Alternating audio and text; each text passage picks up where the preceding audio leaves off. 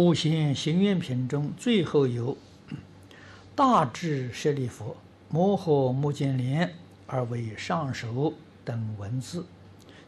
你曾说过，华严是佛正道后七日所说。其实尚未有五比丘等声闻众，大智舍利弗、摩诃目犍连，怎么能够亲参华严一会？这个话，这这个问题我不要解释，你去看《华严经》，清凉大师的注解，啊，你就明白了。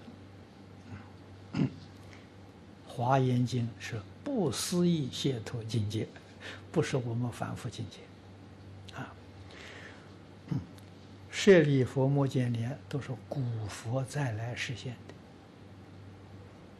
的，啊，不是真正这一生才闻法修行，啊，不是的，他们是来实现，古佛来实现的，啊，华严境界。